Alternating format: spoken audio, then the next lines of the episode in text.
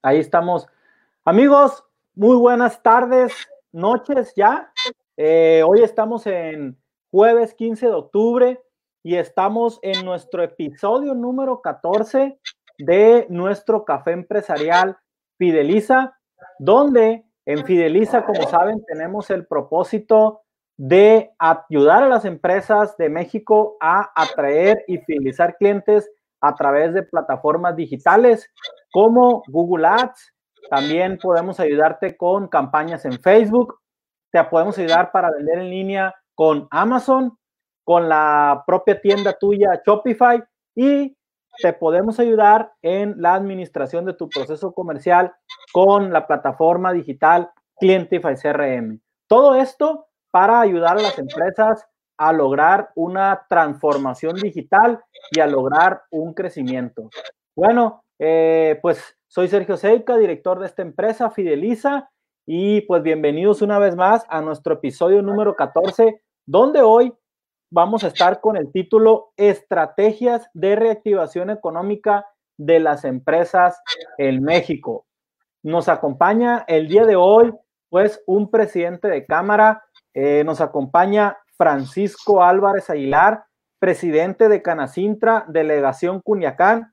Muy buenas tardes, Francisco, y gracias por acompañarnos en esta tarde noche. Y eh, pues también, pues.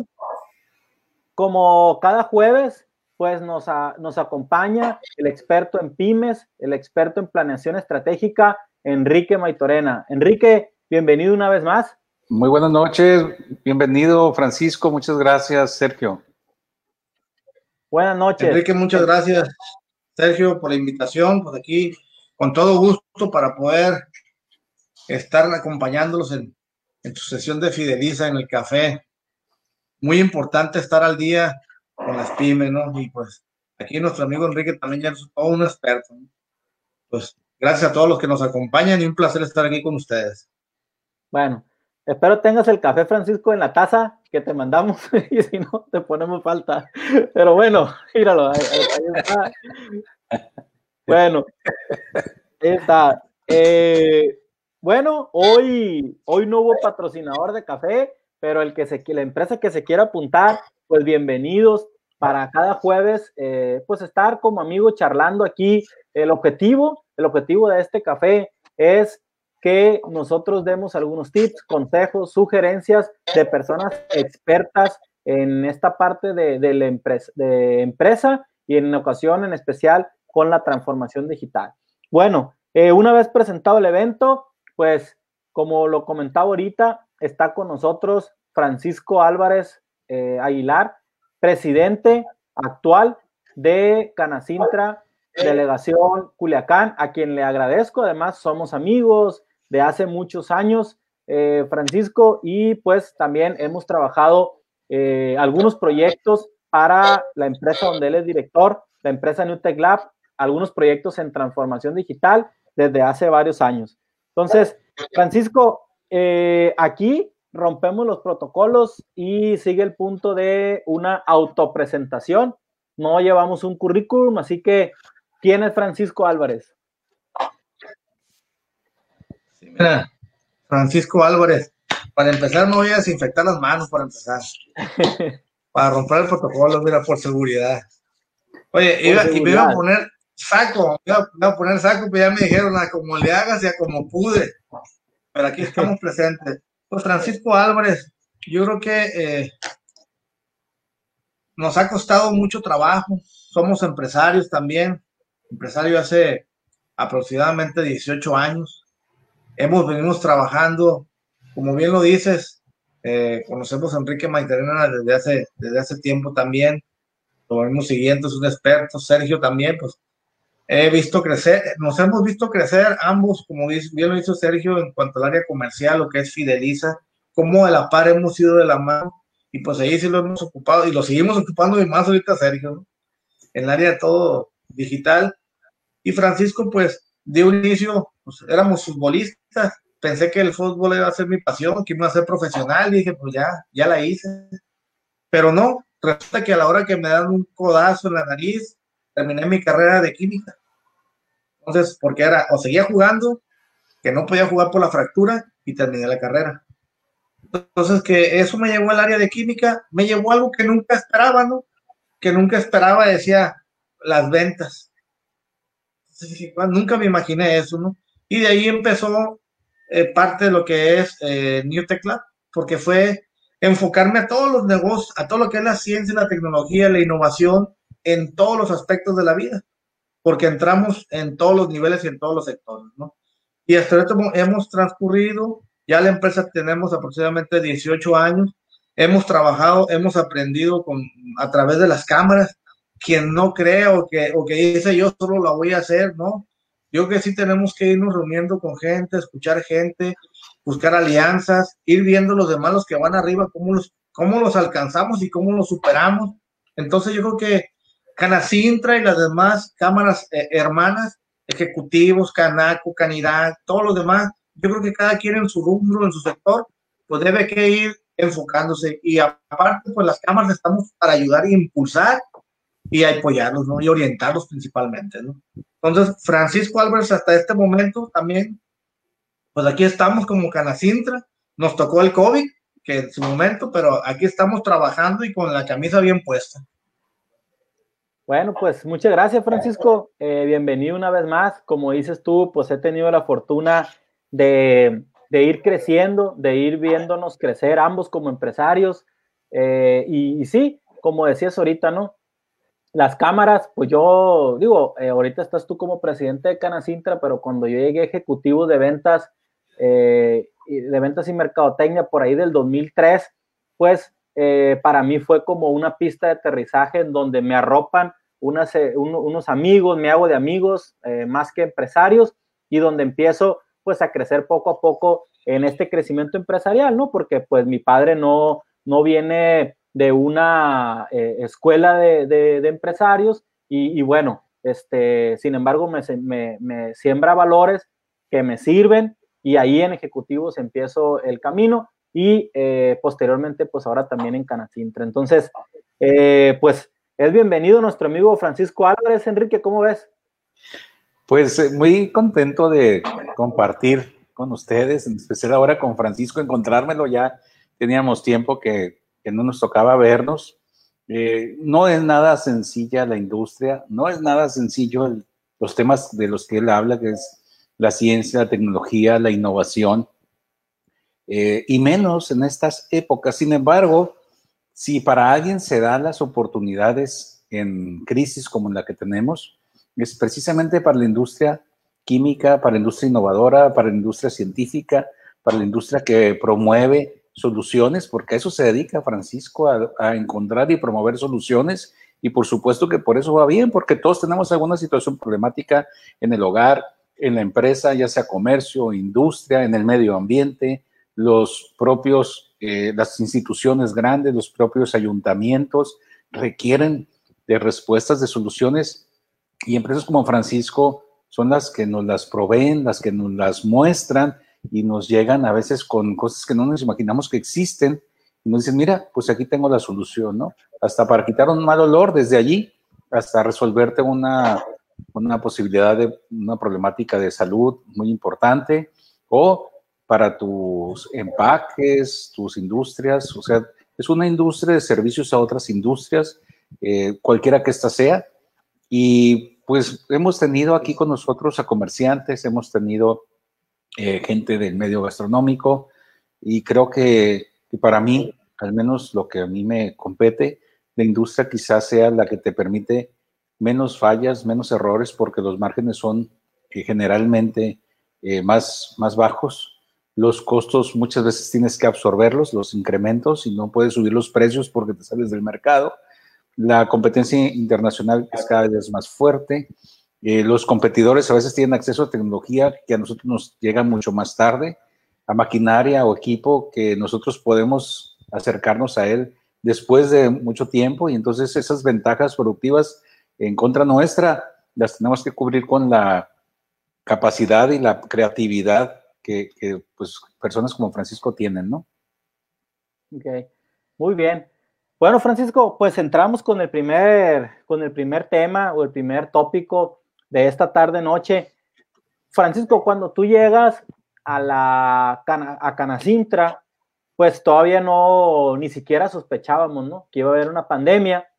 Eh, y bueno, ¿en qué situación se encontraban las empresas del sector industrial antes de la pandemia, ¿no? O sea, tú ya habías cumplido, yo creo que ya un año fácilmente antes de la pandemia, entonces, eh, ¿qué, se venía gestando, qué se venía planeando eh, para 2020 en el sector industrial? Pues sobre todo que, también tenemos un director nacional de Canacintra eh, que él nos decía en una reunión, ¿no? Yo me, me siento sinaloense porque está casado, creo, con una, con una sinaloense, entonces, pues hay una culichi, eh, ya ves que, que, pues al modo, ¿no? Este, hay muchas, muchos matrimonios con, con mujeres culichis, no sé por qué, pero, pero bueno, entonces... Eh, Ni modo, la belleza sinaloense es... es Ese es otro tema muy importante en este momento. Así es. Momento, Gentes atrevidas, eh, trabajadoras, entusiastas, alegres, bellas, pues claro que se las quieren llevar a todo el mundo, ¿no?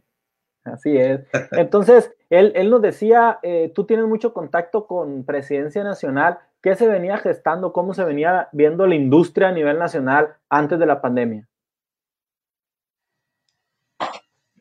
El tema muy importante, ¿no? Yo creo que ahorita, y yo creo que en la vida nunca planeamos, ¿no?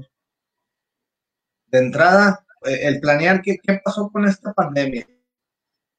A todos nos agarró desprevenidos quien realmente, bueno, tú eres uno de ellos, Sergio, de que dice Sergio siempre por su personalidad, yo tengo mi guardadito para ciertas cosas, pero si el, el, tomo personal, pero el empresarial, ¿cuáles de las empresas decimos?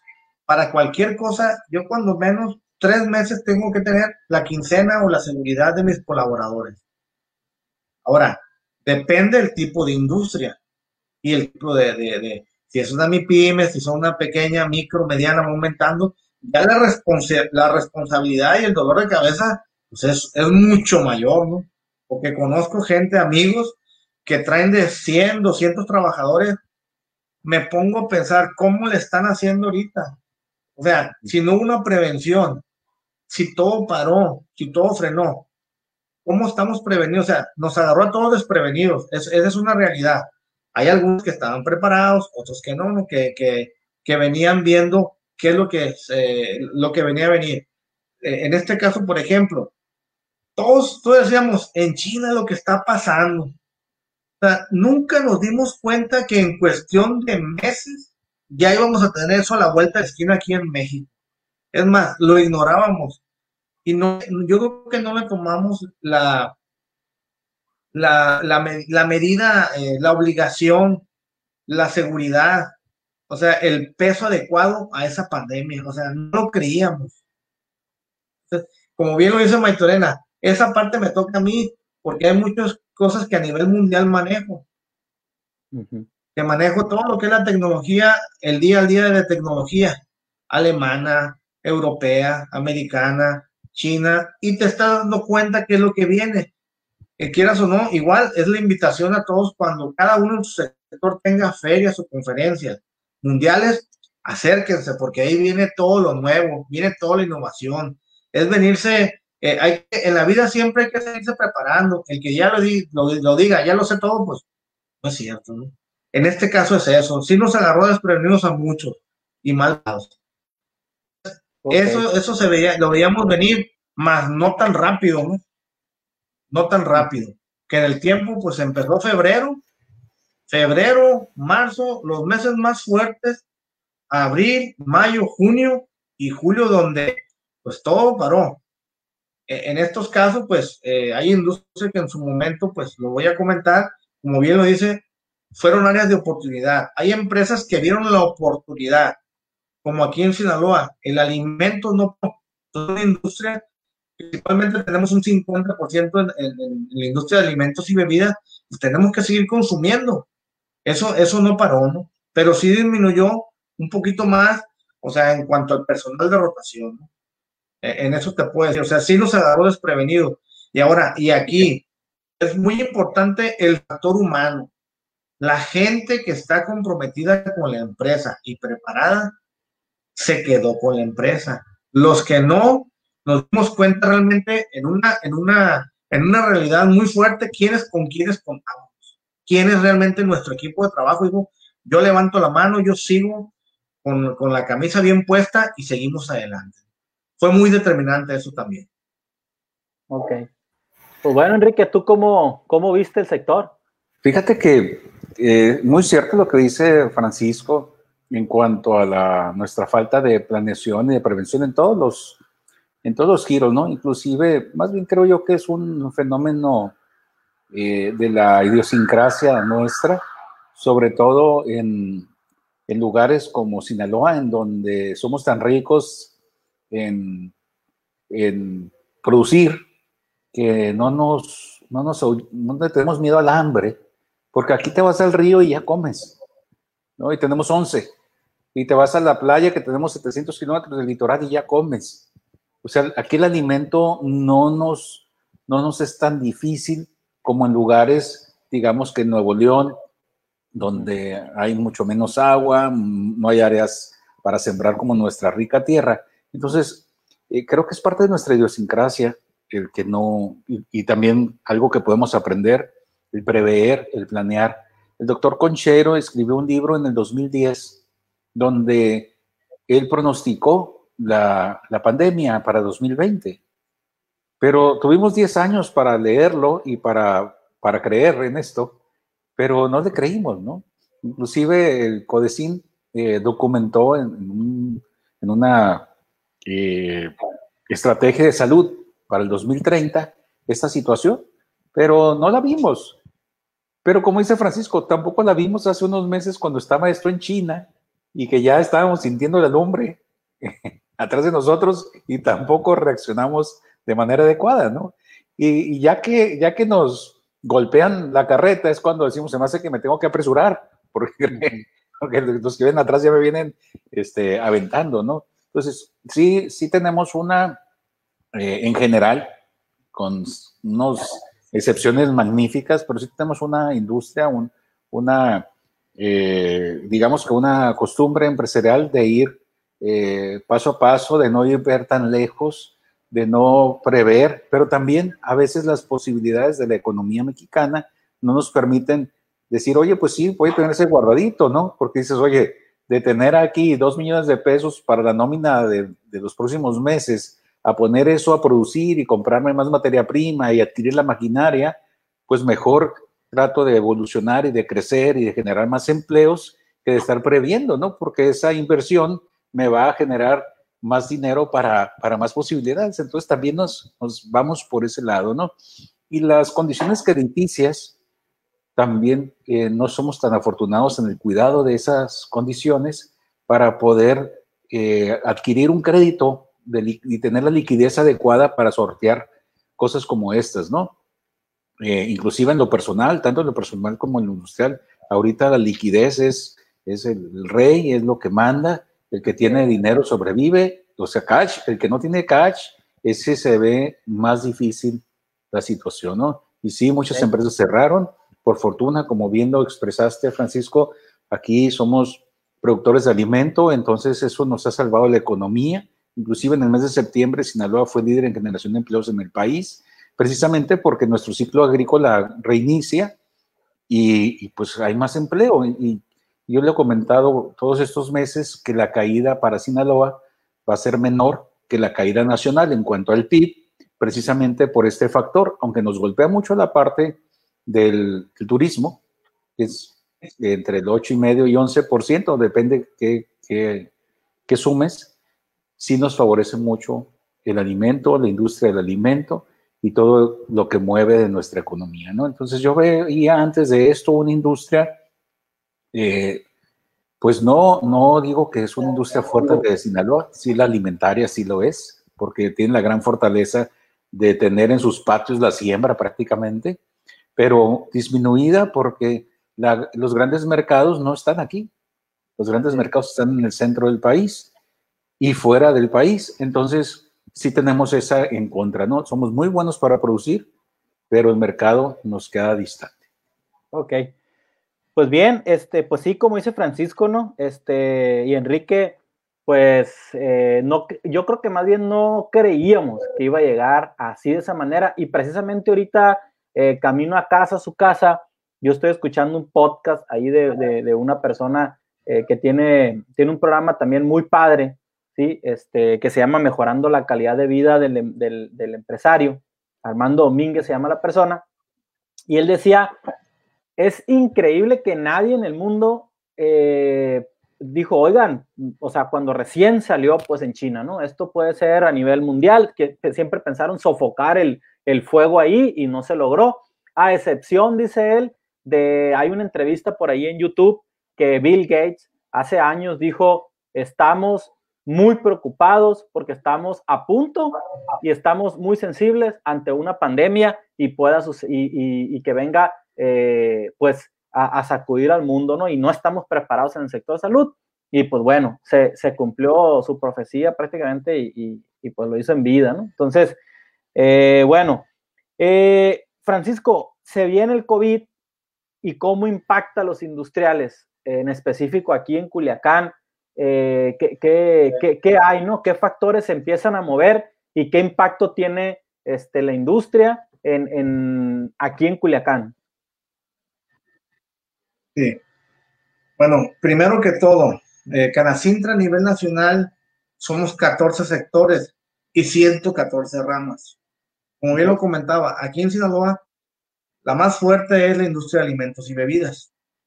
Nos, aquí en la industria de alimentos y bebidas, por norma, ya hay una norma que establece que, que hay procedimientos, norma de inocuidad, de higiene, buenas prácticas de manufactura. De hecho, hay empresas que están certificadas con un HACCP, con un HACCP, con un Global Gap, con un FS, ante FDA. Entonces, para los industriales no es algo nuevo. O sea, es algo que ya estamos, que es un proceso que se lleva el día a día en las industrias lo que vino a conllevar es agregar un poquito más la seguridad como es la toma de temperatura, más, el uso, o sea, llevar un poco más control con el uso de cubrebocas, porque a la planta que tú entres, tiene que haber esos, los controles que se hacen ahorita en cualquier empresa, en cualquier comercio, en cualquier establecimiento, super cine, es lo que se lleva por norma en la industria. Entonces, sí nos pegó en un 50-50, ¿por qué? Bueno, o en un 40-60, porque hay diferentes ramas, tenemos también área de comercio, tenemos área de restaurantes, tenemos área de boutique, de lavandería, o sea, en común muchos muy diferentes, que algunas sí les pegó muy fuerte. Lo que ayudó al crecimiento fue el crecimiento a, por ejemplo, todos los que son los supermercados, ¿sí? teníamos miedo a salir, solamente salíamos a la tienda o al supercito ya preparado todo y para atrás. Entonces fue parte del crecimiento, aún así, y los supermercados, ¿no? ¿Por qué? ¿Qué pasó? Del área restaurantera, pues sí teníamos miedo también, pedíamos, eh, pedíamos y a recoger.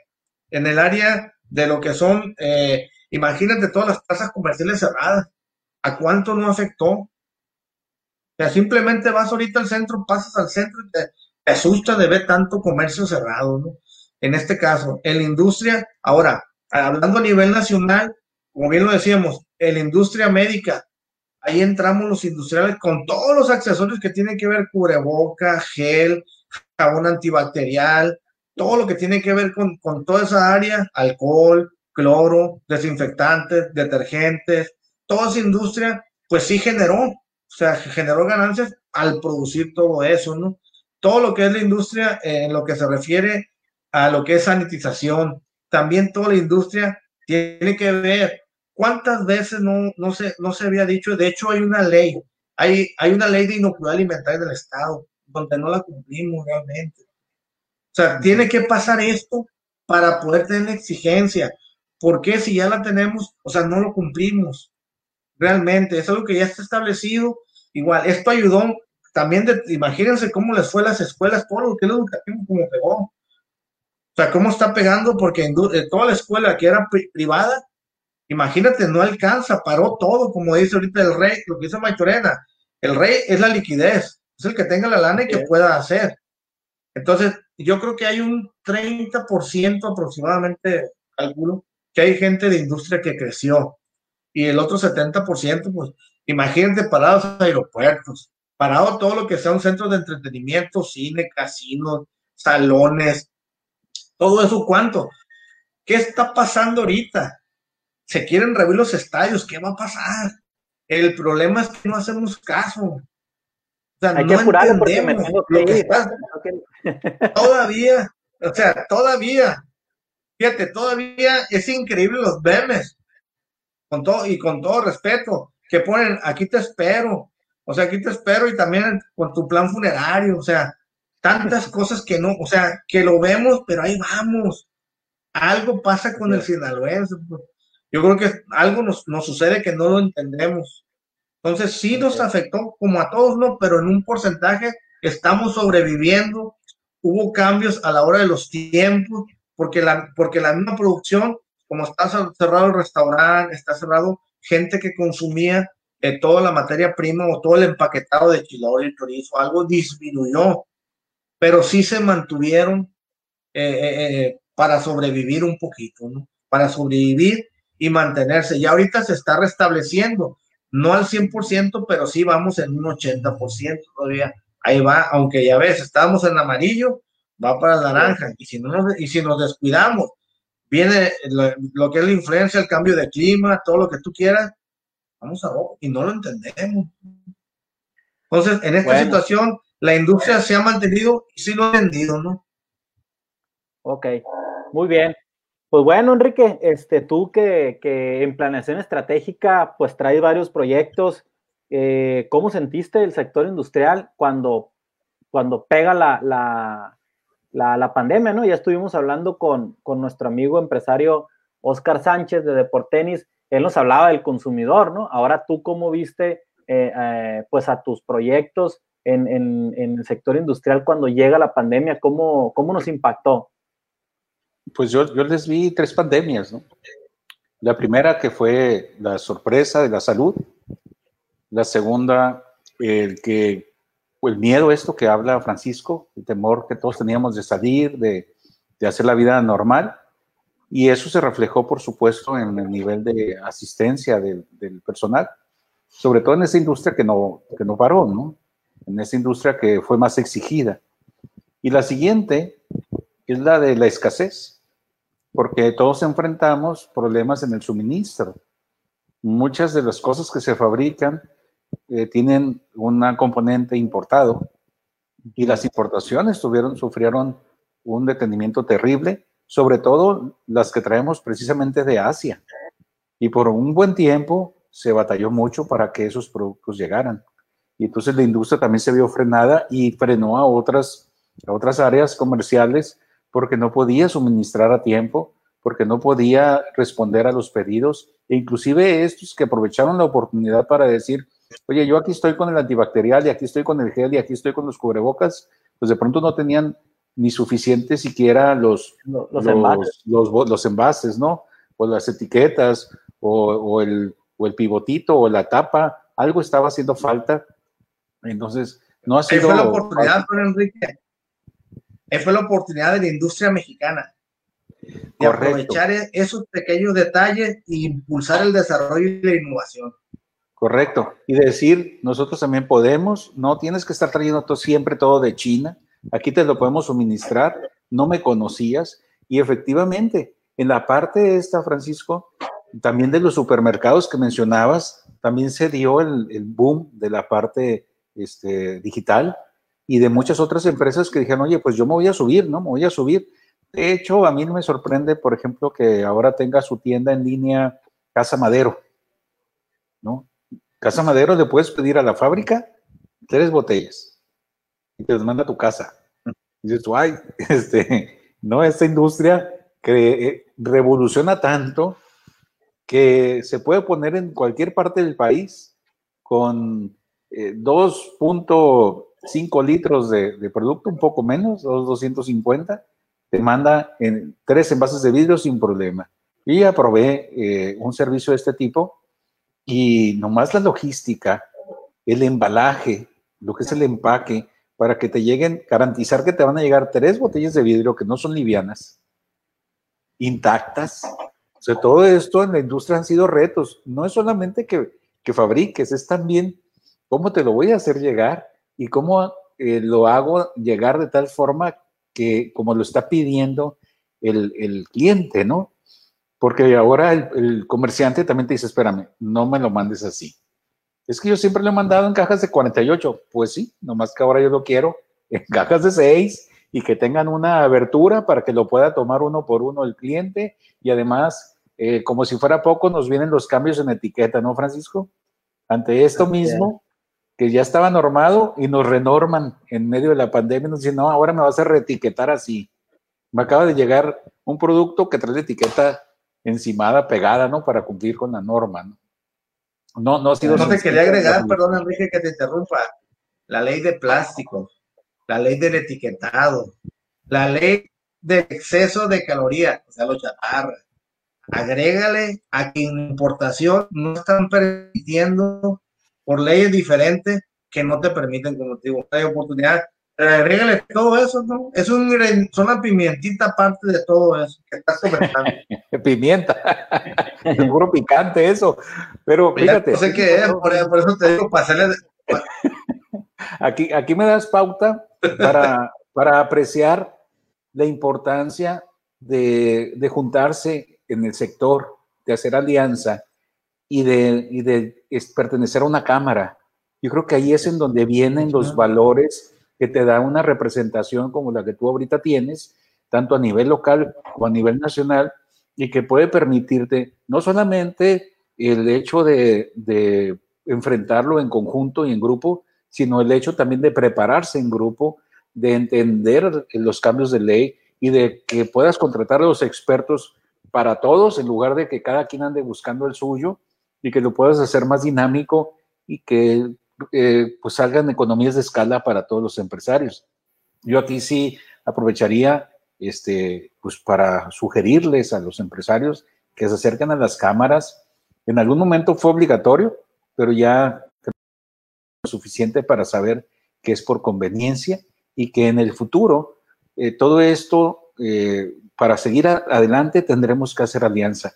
Nadie podrá solo porque el mundo está lleno de gigantes y si no queremos que esos gigantes pasen por encima de nosotros, pues qué mejor tú, Francisco, para platicarnos qué beneficios puede tener uno por pertenecer a una cámara.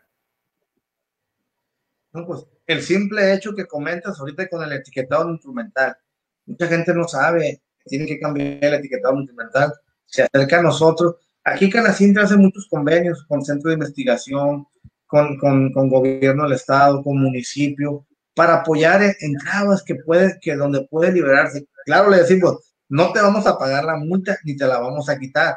Sí te vamos a dar oportunidad de que tú expongas tu caso y que te digan del por qué y que te den pasos tal vez, ¿no? Yo creo que eso, eh, el Cámara es un intermediario.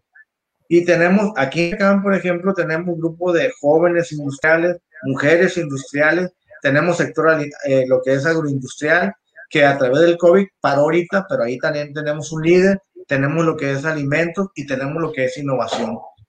Y de momento, aquí en, en Culiacán. Muy bien.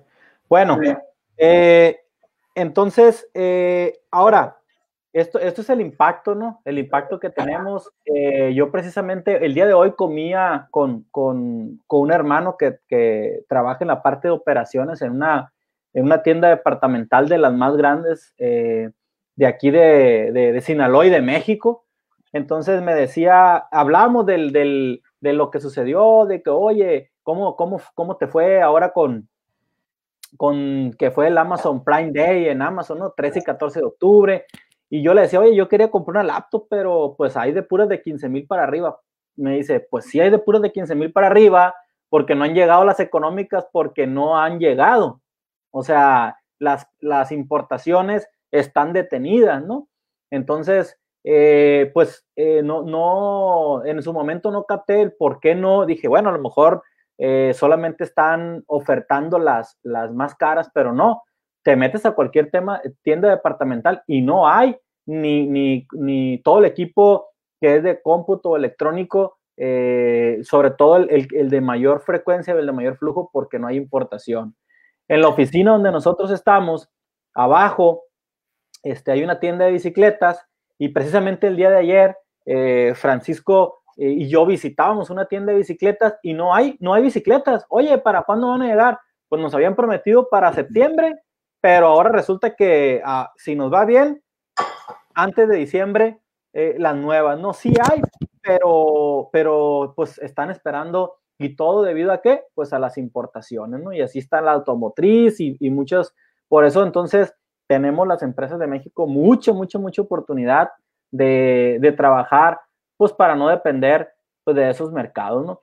Eh, bueno, nada más hago un paréntesis. Aquí nos está acompañando nuestro amigo Jesús Manuel Guerrero. Dice, eh, aprovecho lo más que se puede de estos en vivos de Sergio, bueno, de Sergio Enrique, eh, de Fideliza y también de, de, cada uno de los participantes. Saludos, amigo Jesús Manuel. también nos saluda, dice Eduardo Vilés. Con la pandemia surge la oportunidad para la industria de acortar sus canales de distribución y llegar de forma más directa al consumidor final. Saludos a la mesa. Bueno, pues saludos, Eduardo. Este, y pues sí, eh, van, a, van a surgir cada vez más este tipo de, de, oportunidades, ¿no?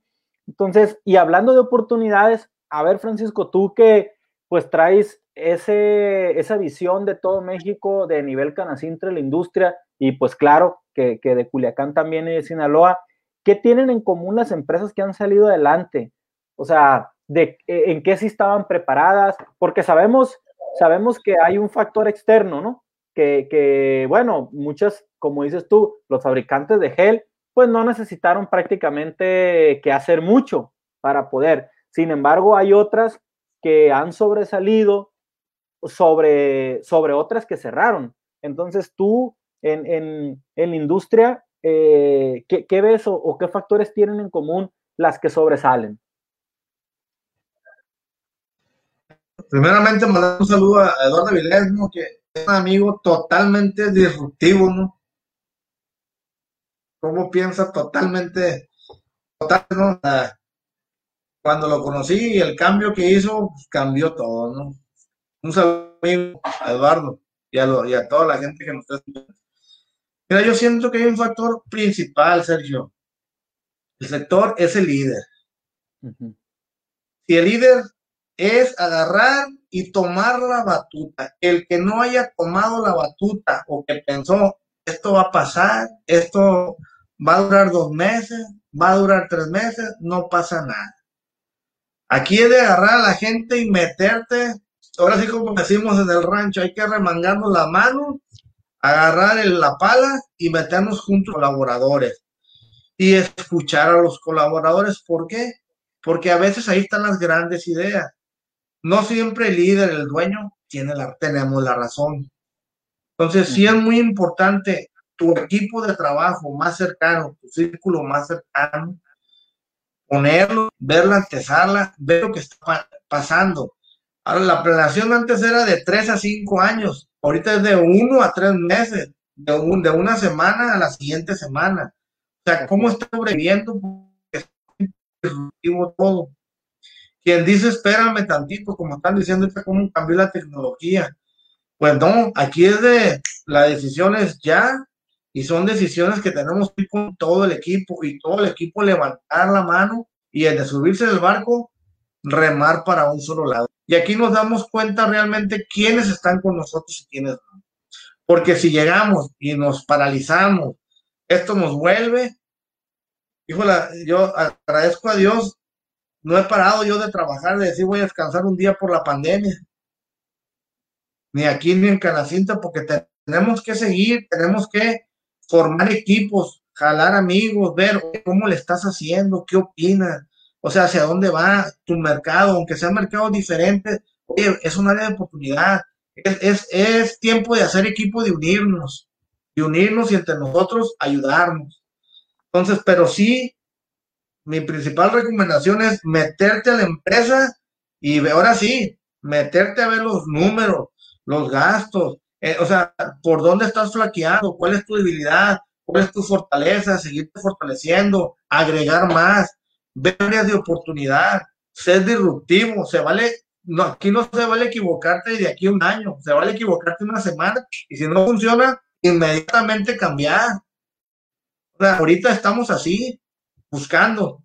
Entonces yo creo que sí, son, son muchos tiempos de oportunidad.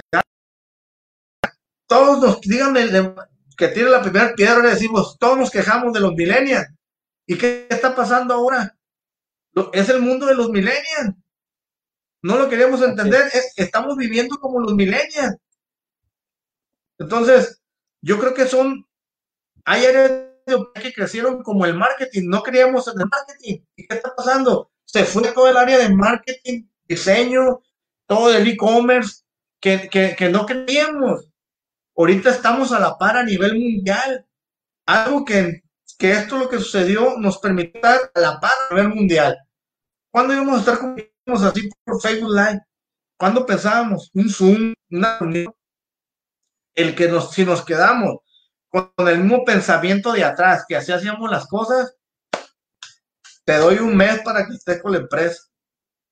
O sea, los tiempos cambiaron. primero tenemos que como dice Darwin, la especie que mejor se adapte a los cambios va a sobrevivir.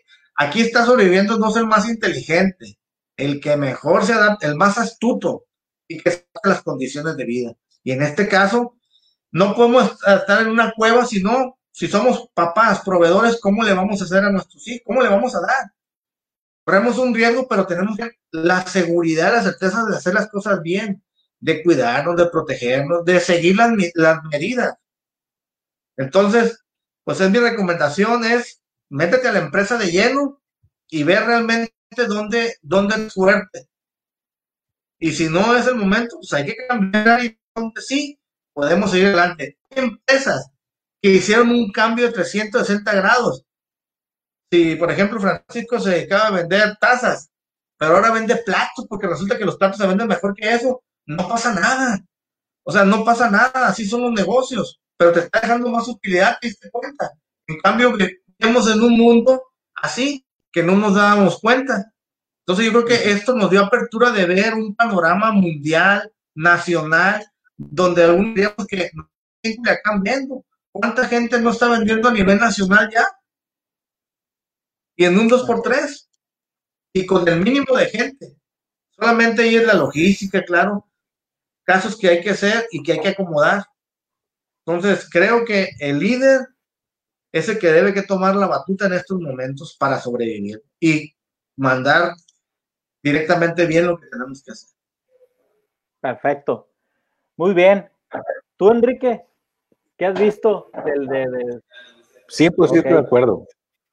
No, te digo, fíjate que, que, Francisco se me hace que, que veníamos escuchando a la misma persona ahorita en la tarde porque dice, a ver, eh, pues es un experto él en, generar este, la persona, una persona que yo vine escuchando camino a casa, eh, en general los, los, este, eh, a formar a directores, a directores generales y decía, a ver, ¿qué tiene que hacer el director ahorita en tiempos de COVID? Y sobre todo, cuidado porque ya dice en Francia, en, en España, ya está el rebrote, ¿no? Entonces, eh, decía, hay dos cosas bien importantes que ahorita tú le dijiste, Francisco, de los, de los que sobresalen. Número uno, eh, como decimos aquí, arremangarse la camisa este, y entrarle, pero no entrarle a la operación, no entrarle a los proyectos, a los proyectos, sino más bien a la necesidad inmediata del servicio o del cambio en el servicio que tienen tus clientes. Si tu cliente estaba vendiendo de forma en canvaseo, pero ahora eh, está vendiendo de forma digital, pues el servicio lo tienes que, lo tienes que cambiar para servirle. Y la otra, eh, entrarle a leer y saber las finanzas, pero no la, no la contabilidad que cada mes se presenta este, o se está presentando ante el SAT, ¿no? sino una, una unas finanzas que sean a favor de la empresa una lectura de finanzas y sobre todo el flujo, cuánto traemos de flujo, porque ese es el que está mandando ahorita, ¿no? Entonces, eh, bueno, Francisco, en esto, en esto que estamos viendo y que tú lo has mencionado, ¿no? Este, el otro día me platicabas de una, de una conferencia que hubo eh, Canas Internacional con estas personas de Colombia, donde decía, señores, hay que diversificarse, hay que entrarle a los marketplaces, hay que entrarle a lo digital, cada vez más las marcas le están vendiendo directamente a, o los representantes nacionales le están vendiendo al consumidor final. Ahí hay áreas de oportunidad. ¿Tú consideras que es fundamental trabajar en la transformación digital para impulsar la reactivación de la industria?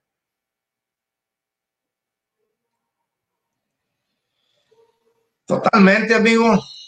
Ahorita, más bueno que llevo este producto, por más calidad que tenga, pero si no lo sé vender, de nada me sirve. Si no busco la logística, si no la veo, veo la plataforma en este caso que está. Hay algo que hizo muy bien el gobierno, los webinars que están haciendo a nivel Sinaloa, Codecin también, es algo que unió, o sea, estamos haciendo equipos buscando. Oye, una cosa que nos hace, otra cosa que no, pero hay que sacar provecho de lo que realmente nos sirve y lo que no, pues hay que ponernos a trabajar. Entonces, una de las cosas principales es cómo saber el producto. En este caso, si hay empresas que recorríamos todo el, Pacífico, ¿qué va a pasar si el vendedor no es el chip de cambio? De decir, oye, espérate, ahora vas a hacer Face, ahora vas a hacer cliente vía, vía correo electrónico, vía presentación corporativa, vía promoción, que quiera llamar, pues hay que darle las gracias, yo creo porque cambió totalmente, todo cambió de una manera digitalmente. Hay que ver qué mezcla, dependiendo cada empresa, hay que ver y hay que ser, tú eres el experto, Sergio, en la estrategia de marketing digital, porque tal vez algunas pueden entrar en redes, algunas pueden entrar a un mercado libre, unas pueden entrar a Amazon, ver la realidad de las cosas, ¿no? Ver si ese producto también, simplemente para poder exportar un producto requiere una certificación HACCP si no lo tiene, pues no se a ningún lado. Entonces hay que ver realmente la realidad de nuestro producto, a dónde lo puedo subir un medio digital. Un consumo Sinaloa, por ejemplo, es bueno. a una, una pequeña lo subo. Claro, que tiene que comprar, que, tener ciertas especificaciones, cumplir con ciertos requisitos para que sean de calidad, ¿no? Entonces, tiene que servir. Quien diga que no, en este caso estamos haciendo, podemos vender. O sea, tenemos que vender, links, promociones, eh, todo lo que tiene Google AdWords, Play, Lane Page, webinars de capacitaciones, cómo atraer gente.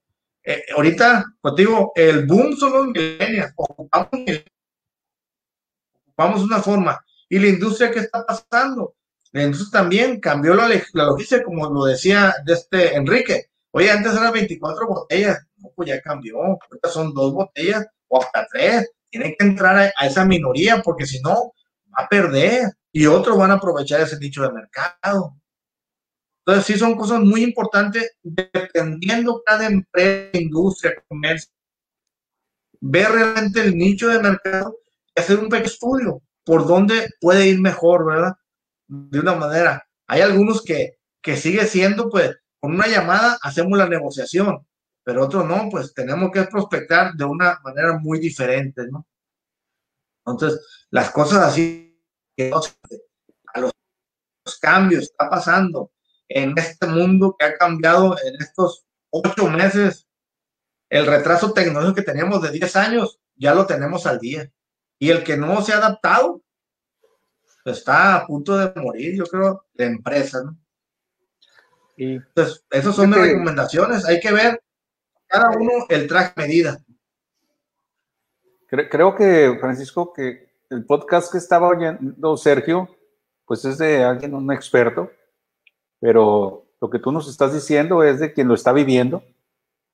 Y por supuesto que hay una coincidencia tremenda en lo que dice Sergio y lo que dices tú, porque eh, definitivamente el, el liderazgo es lo que saca avante ahorita en estos momentos. Cualquier clase de equipo. Si fuera en lo deportivo, si fuera en lo político, o si fuera en una misión de rescate, que es esto lo que estamos viendo ahorita, misión de sobrevivencia de nuestras empresas. Y tiene que haber un líder que a pesar de las circunstancias, tenga la mira bien puesta en lo que sigue. Y como bien lo dijiste ahorita, sobrevivir, estrategias de corto plazo, revisarlas de inmediato, tener la decisión de manera inteligente, pero sobre todo rápida para resolver cualquier incidente Y, y la otra parte es muy importante, que es la de entender al mercado. A veces lo dijiste tú eh, a través de los propios colaboradores, de preguntarle a tu equipo cercano, oye, ¿cómo la ven? ¿Cómo la hacemos? Porque efectivamente ahí están muchas de las respuestas. Y la otra es preguntárselo al mercado, que es algo que se nos olvida, que lo hacemos tan obvio que ya no lo hacemos. Y que es lo primero en el librito, ¿no? Oye, ¿qué, ¿cómo lo quieren? ¿Qué están ahorita eh, pidiendo. Y hemos tenido la fortuna de que en el caso de la industria nos hacían falta tantas cosas que empezamos a recibir urgentes de los clientes, ¿o no? Algo me querías decir, Francisco. Prende tu micrófono. Prende tu micrófono. Activa el micrófono, Francisco. A ver, ahí está. Oye, parezco nuevo. no, que diste un punto muy importante. Ya, hace falta un curso de transformación. Nunca le preguntamos al mercado. claro, oye, soy chaborruco, estoy aprendiendo también. o sea, no le tengo miedo, pero eh, a veces, con que, oye, con que no me levante y me salga en chorro y calzones, con todo respeto, así decimos el boxer. Sí, yo también, no te preocupes. Y de repente Pero nos con el boxer ahí, ay, cariño. Bueno, pero es, es bonito. Te decía, si tú lo acabas de decir, nosotros pensamos que es un producto estrella, pero ahora que lo pones, el mercado te dice, esto no sirve. O sea, nunca le preguntamos al mercado qué es lo que quiere. Y es el primer, el librito te dice, pregúntale al mercado qué es lo que quiere. Y de ahí, ármalo y fórmalo no lo que tú piensas, porque tú piensas que está bien, oh, uh, excelente, pero llega y nadie te compra. Fíjate. Entonces, eso, es muy importante. el, producto este que nos mostraste ahorita, Francisco, ¿qué es? El, botecito. Un gel, parece. E, es, alcohol. Alcohol. Ok. Fíjate, Ese, ese producto. Cuando empezó esto y que todos corrimos a comprar gel, nos dimos cuenta que no había se escaseó. Y, lo, que lo que podías encontrar eran unos pomitos que se eh, muestran de cabeza. O sea, la tapa sirve de base y la tapa se abre con un clic y el, y el contenedor es blando. Se me hace lo peor que hay para un evento como este, en donde lo que quieres es eh, lavarte, asearte, ser higiénico y tienes que manipular pues. todo el producto, ¿no? Y abrirlo y luego echarlo así, y luego taparlo y luego ponerlo. Entonces, parte de las, de las respuestas es esa que tienes tú ahí en la mano. Es mucho más sencilla esa aplicación, mucho más inteligente, mucho más práctica, pero sobre todo mucho más higiénica de nada sirve lo que traes en el interior del contenedor si la manipulación y el proceso te están contaminando todo, ¿no? Entonces, eh, siguiendo el liderazgo, de acuerdísimo, la parte de preguntarle a colaboradores y al mercado por dónde encontrar la solución, tener un nivel de respuesta inmediata para hacer un cambio de estrategia o decir, ¿sabes qué? Eh, no es por aquí, es por acá. Y eh, para mí, la cuarta, es ver que el horizonte de esta pandemia no se termina. Y se va a terminar, obviamente, cuando tenga que ser. Pero si vemos que el horizonte no termina, entonces vamos a seguir en esta gran dinámica que se detonó y que nos llevó a alcanzar el mercado y que nos ha llevado a alcanzar la tecnología y que nos ha llevado a alcanzar a los millennials, como dices, y que nos está provocando una revolución industrial que se veía como que, como que un anuncio, ¿no? Se venía anunciando, viene una cuarta revolución industrial y ahí viene, ¿no?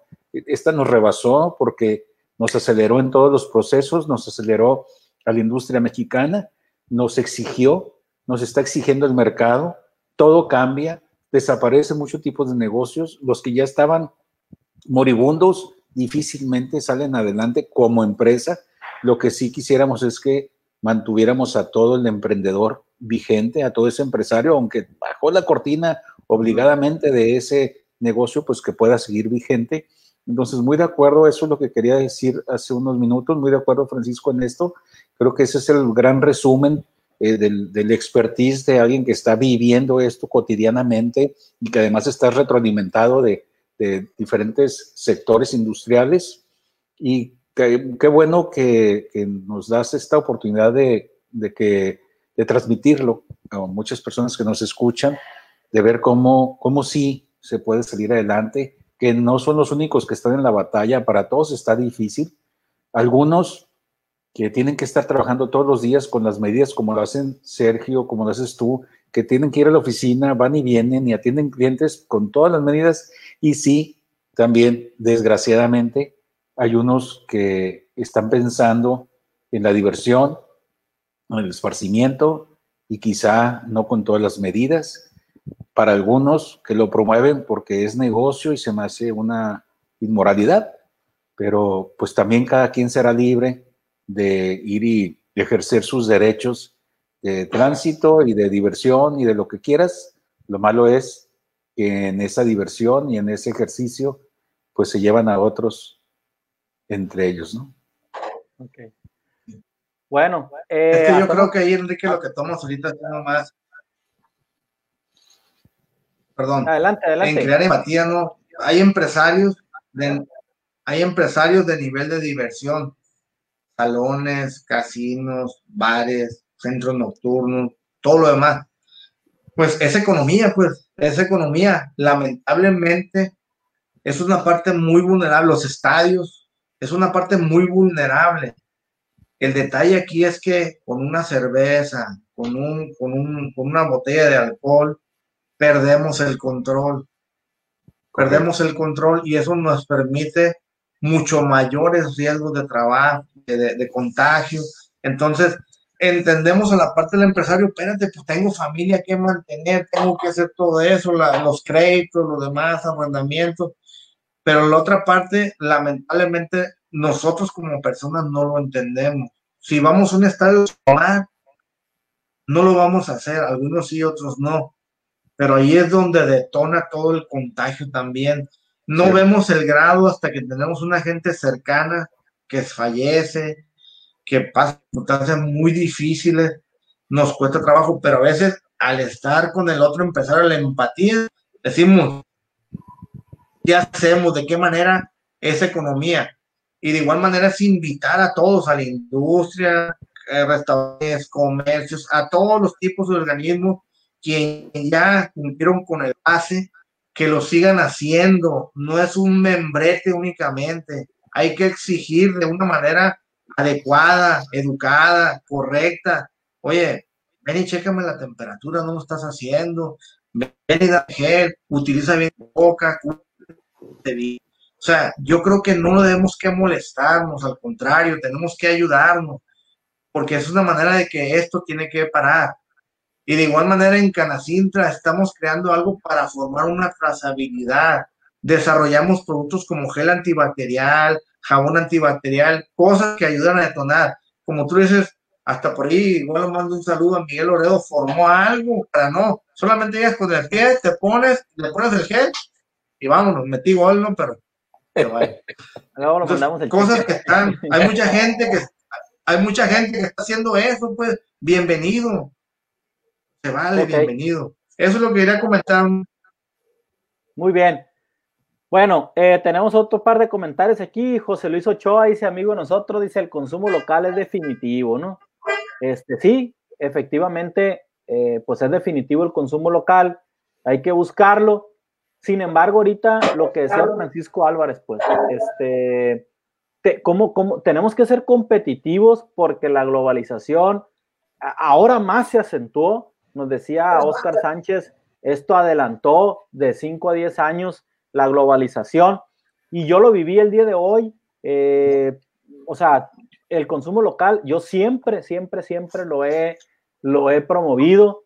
Este, si vamos a, supermercados, yo le comento a mi esposa, hay que hacerlo con los locales, eh, promovemos las marcas locales siempre. Este, sin embargo, a veces por ejemplo, eh, el día de hoy me dice mi esposa, oye, necesitamos una webcam para, la, para las clases de Zoom del niño. y voy al centro, a la famosa calle aquí, a la Colón de Culiacán, donde pues están las electrónicas, y veo que hay una promoción de una cámara a 699 pesos y el consumidor de hoy, ¿qué hace? La ve a 699, se mete a Mercado Libre, se mete a Amazon, la veo en 399, la misma marca, y por más que quieras promover el consumo local, híjola, pues mm, no la compré ahí en, en, no la compré en Culiacán el día de hoy, ¿no? Porque también es con el bolsillo local. Así es, ¿no? Entonces, también los empresarios tenemos que ir a buscar esa competitividad eh, otro comentario, José Luis Castro dice, eh, saludos a la mesa, eh, buenos comentarios, saludos amigo José Luis.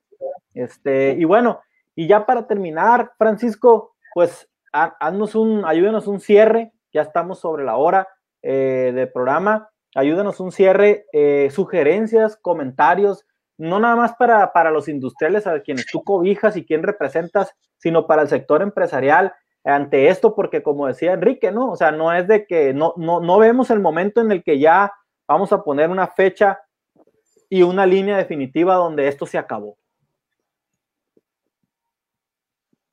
Sí, no, pues de hecho esto, eh, el COVID se quedó para vivir con nosotros para el resto de la vida como un dengue, como una influenza, que el detalle que aunque sea el 3% de letalidad a nivel mundial letal, no deja de, pasar unos sustos a cada uno. O sea, es un virus muy peligroso que se adapta a condiciones y que ve tu parte más débil y ataca ahí. ¿no? Debemos que seguir extremando. Esto viene una segunda etapa, hay que cuidarnos, hay que, hay que ser honestos cuando se sientan mal los colaboradores, que eso, el contacto asintomático puede destruir pequeñas empresas. Entonces, la manera igual que mantener la calma, tomar decisiones, sentarse y ser, eh, hacer conciencia con su primer círculo cercano de colaboradores para ver realmente le entramos, no le entramos. Eh, cambió, es tomarlo, pero también hay que escucharlo, no, no tenemos la verdad absoluta, tenemos que saber eh, aprender a escuchar, muy importante. De igual manera, día, qué es lo que viene. Ahorita, por ejemplo, estamos en semáforo naranja. Imagínate que se vuelva rojo con esto de las aperturas de los estadios. ¿Qué va a pasar? Vamos a volver otra vez, va a ser un retroceso. ¿Qué va a pasar? Tenemos que cuidar las condiciones, tenemos dinero, tenemos que inversiones y el dinero pues es escaso. Es sentarse, hacer un plan de negocio concentradamente, pero a mes, a un mes. ¿Cómo está la situación? Estarlo revisando diario y semanalmente. Rendición de cuentas, ver objetivos que se están cumpliendo, los que no, pues hay que voltear disruptivos y voltear. Ahorita es virar el barco, estar viendo hacia dónde se apunta y dónde da resultados y buscar. Yo creo que, que desde las empresas, el sinaloense tiene mucha capacidad, tiene mucho empuje. Yo que sí debe que ser inteligentes, sentarnos a pensar en todos los niveles de comercio, industria, restaurantes, ver la mejor manera. Y no va la guardia, esto no se ha acabado, no hay vacuna todavía. O sea, la vacuna yo creo que la esperamos en abril, mayo, yo creo. Una vacuna se desarrolla en un año y medio aproximadamente, pues no es una simple vacuna que en un mes, no, no es cierto, eh, científicamente. De igual manera, todo lo que tiene, tenemos que apoyar la ciencia y la tecnología en el Estado, es muy importante. Tenemos centros de investigación donde investigadores están directamente en el sector real, en el sector restaurantero, en el sector acuícola, en el sector pesquero, en el sector agrícola. Tenemos que apoyar, no tenemos que dejar a los aceites, a los pasteros, a las María Curie, a los pequeños jóvenes que vienen empujando. Tenemos que apoyar. Eso ahorita es un ejemplo cómo desarrollamos una vacuna aquí en Sinaloa, o sea, qué estamos haciendo, qué trazabilidad, qué apoyo hay para hacer todo esto en la investigación. Entonces, es un tema muy importante. Industriales a la par, la gente que va saliendo, los jóvenes que van saliendo van a la industria. Eso permite tener becas de ciencia y tecnología para poder desarrollar. El problema que tenemos en Sinaloa por muchos años, y Enrique lo sabe, somos un sector primario ¿cuándo va a ser un cambio? O sea, nos regresan el producto 20 veces más caro. así lo recibimos y así lo aceptamos. ¿Cuándo vamos a hacer ese cambio de industria de que tenemos que hacer mejoras, tenemos que desarrollar productos, tenemos que desarrollar vías de anaquel, empaques? Eso es con la investigación científica, sea alimentaria, sea de innovación, sea de tecnología, sea de todo tipo. Entonces, no debemos de dejar eso. Que ver que somos un, un estado de investigación. Nato, naturalmente nos lo da. Tenemos, lo tenemos todo y nos falta desarrollar y enfocarnos realmente, ¿no? Y las empresas lo requerimos también. Entonces, es cuidando. En Canacintra somos una cámara de puertas abiertas, una cámara hermana donde estamos para apoyarlos, orientarlos y con todo gusto estamos desarrollando también los industriales muchas cosas donde es lo que estamos buscando, ¿no? Cómo sí las empresas, cómo nos ayudamos en equipo, cómo nos ayudamos en cada uno en seguir adelante. Entonces, cordialmente invitados en Canacintra, está la página de Canacintra Culiacán y estamos para servirle. Oye, Francisco, pues hablando de Canacintra, por aquí hay un comentario Edna dice, ¿alguna promoción para nuevos agremiados? Dice, eh, en inscripción para animarnos. Así que, pues te vamos a pedir aquí. la pusieron para batear. Sí, sí, mira, es una ventaja que obtienen de Canacintra, ¿no? Que es un valor agregado que solamente no es, no es como dicen, te doy el folio y ahí que te vaya bien. Es parte que también ellos pueden acercarse a ver la manera Ahorita pues había, hay capacitación en línea, tenemos renta de salones, tenemos espacios para, para manejar, estamos haciendo que son Zoom también para, para pequeñas empresas que no tienen que puedan hacer eso. Eh, y el apoyo que tienen hacia los diferentes sectores de, lo que es Profeco, lo que son eh, alimentos, es investigación, lo que es de este seguro social, lo que es municipio, lo que tiene que ver con trámites a nivel gobierno del Estado, es eh, apoyamos, o sea, ayudamos a destrabar todo eso, nos tocamos la puerta y ayudamos a que estén presentes y que se faciliten un poquito las cosas. Muy bien. Muy bien. Y es pues, bueno las promociones. bueno. Eh, Aquí vamos a seguir toda la noche, Enrique, no nos van a callar. No, pero ya me están informando que, luego con el café, ya me están informando que hay el sushi, así que tengo que cortarle. Este, Enrique, cierre para los industriales. Bueno, eh, mi cierre es eh, felicitar a Francisco. Me da mucho gusto en esta trayectoria que he seguido de él, cómo ha venido evolucionando y donando de su tiempo, de su, de su sabiduría de su experiencia al sector, no solamente a este, sino a otros, también su participación a través de Codecin y de otros consejos en los que participa. Necesitamos más ciudadanos así, involucrados, comprometidos, eh, para que podamos tener más liderazgo en la sociedad que nos lleve adelante, porque así como él lo expresó, que lo que saca adelante a la empresa hoy es el líder, igualmente en nuestra sociedad los liderazgos son los que nos van a sacar adelante, los que nos van a llevar a esa tarea de fortalecer a nuestras nuevas generaciones. Ahorita él hablaba de los millennials, a fortalecer a la sociedad en sí misma para que podamos ser más innovadores, para que nos animemos a invertir más, para que seamos más solidarios, para que podamos cerrar las brechas que nos separan entre los más ricos y los más pobres,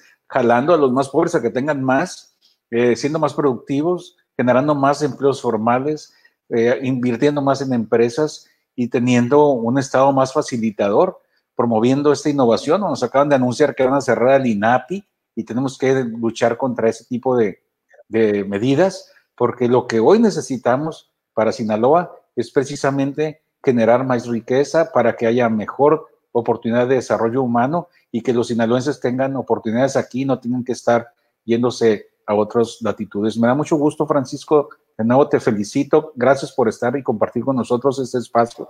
De seguro tus comentarios a alguien de los empresarios que nos escuchan o de los compañeros de Facebook, a través de Facebook o de otra plataforma que nos vean, algo les va a haber quedado de lo que nos has recomendado y seguro estoy de que les será de mucha utilidad. Bueno. Bien, pues, eh, un pues placer saludarte, Enrique. Sergio, muchas gracias por la invitación, Sergio. muchísimas gracias pues a ti Francisco por, por aceptar la invitación y yo como resumen aquí tengo apuntado que, que bueno, yo creo que la, la mejor recomendación ahorita es, eh, yo, lo, yo lo noté en dos. Uno, en meterse y concentrarse en reinventar el, el, modelo de negocio que en muchos, la gran mayoría ya no puede ser igual. ¿sí? Hay que reinventar el modelo de negocio, a hacerlo omnicanal, a trabajar en la logística, en preguntarle al cliente qué es lo que quiere y en otro, eh, conocer las finanzas de la empresa porque el, el, flujo ahorita es el determinante, ¿no? Entonces, pues bueno, una vez más, muchas gracias a todos los que nos mandaron más comentarios por acá. Gracias a ustedes. Como siempre, pues cada jueves ya se terminó el tiempo. Soy Sergio Seica, director de la empresa Fideliza, donde tenemos el propósito de ayudar a las empresas de México a atraer y fidelizar clientes a través de plataformas digitales. Entonces, amigos, buenas noches excelente jueves y, y, bueno, muchas gracias a todos. Gracias, gracias, Sergio, gracias, a todos. Gracias. Gracias. Saludos.